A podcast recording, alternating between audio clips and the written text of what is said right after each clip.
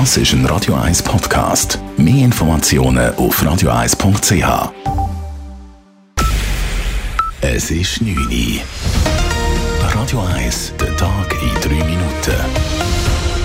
Mit dem Alles Kral. Bundesrat Alain Berset hat in Frankreich als Freizeitpilot in einer einmotorigen Sportmaschine einen Einsatz der französischen Luftpolizei ausgelöst. Details von Simon Schaffer. Der Bundesrat Alain Berset ist am Anfang von seinem Flug in einem gemieteten Sportflüger von französischen Kampfflugzeugen wieder auf den Boden geholt worden. Er hätte mit der Sportmaschine zu Frankreich in den Ferien von einem Flugplatz zum anderen fliegen. Laut der Mitteilung hat der Gesundheitsminister eine Anfrage von der Luftverkehrskontrolle falsch interpretiert. Das hat zu einer Intervention von zwei französischen Kampfflugzeugen geführt. Er musste landen, dann hat sich nach einer Identitätskontrolle der Sachverhalt aber geklärt. Das Innendepartement bestätigt auf jeden Fall, dass der Bundesrat Berse seit 2009 eine Pilotenlizenz habe und er miete ab und zu ein Sportflugzeug. Laut Informationen der NZZ ist Alain Berset allerdings am letzten Dienstag von der Schweiz aus direkt mit einem Schweizer Flugzeug in einen gesperrten französischen Luftraum gelangt und darum sei die Luftwaffe alarmiert worden. Im Kanton Zürich haben bisher über 10.000 Menschen aus der Ukraine den Status S erhalten. Die große Herausforderung sei nur mit Hilfe der Gemeinden zu bewältigen gewesen, sagte heute Sicherheitsdirektor Mario Fehr. In den letzten Wochen sei die Zahl der Neuankömmlinge aber stetig gesunken. Und es gehe jetzt auch darum, die Rückkehrwilligen zu unterstützen.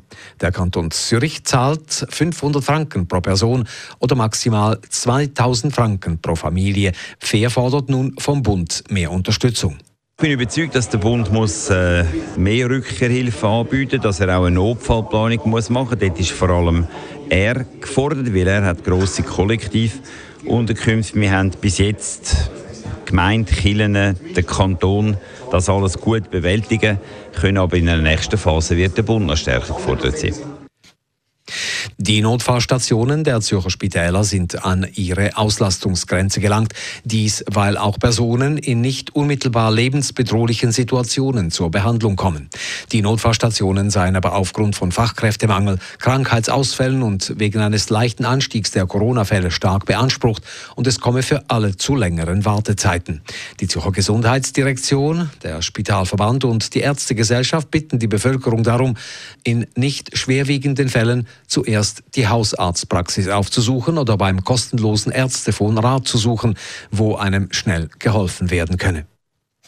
Der Zürcher Heimatschutz rekurriert gegen die Abdeckung von historischen Inschriften auf zwei Häusern im Niederdorf. Es geht um die Begriffe Mohrenkopf und Mohrentanz. Die Häuser in der Altstadt seien historisch wertvoll, die Abdeckungen seien aber kaum rückgängig zu machen und würden die geschützten Fassaden beschädigen. Rassismus sei sicher nicht tolerierbar, aber eine erklärende Tafel sei in diesem Fall nützlicher. Die Schweizer Frauenfußballnazi ist heute praktisch vollständig zum nächsten Spielort nach Sheffield gefahren. Einzig eine Spielerin konnte wegen der Magen-Darm-Probleme nicht mitkommen. Alle anderen Betroffenen seien zwar auf dem Weg der Besserung, aber teils noch geschwächt. Die Fußballerinnen treten morgen zum zweiten Gruppenspiel gegen Schweden an. Radio 1 Wetter. Nach einer klaren Nacht gibt es morgen am Mittwoch wieder sehr viel Sonnenschein und es wird bis gegen 30 Grad heiß. Das war der Tag in drei Minuten.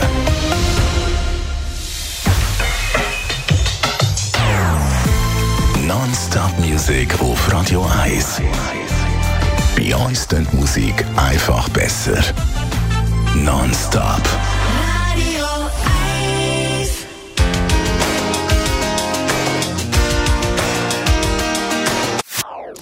Das ist ein Radio 1 Podcast. Mehr Informationen auf radio1.ch.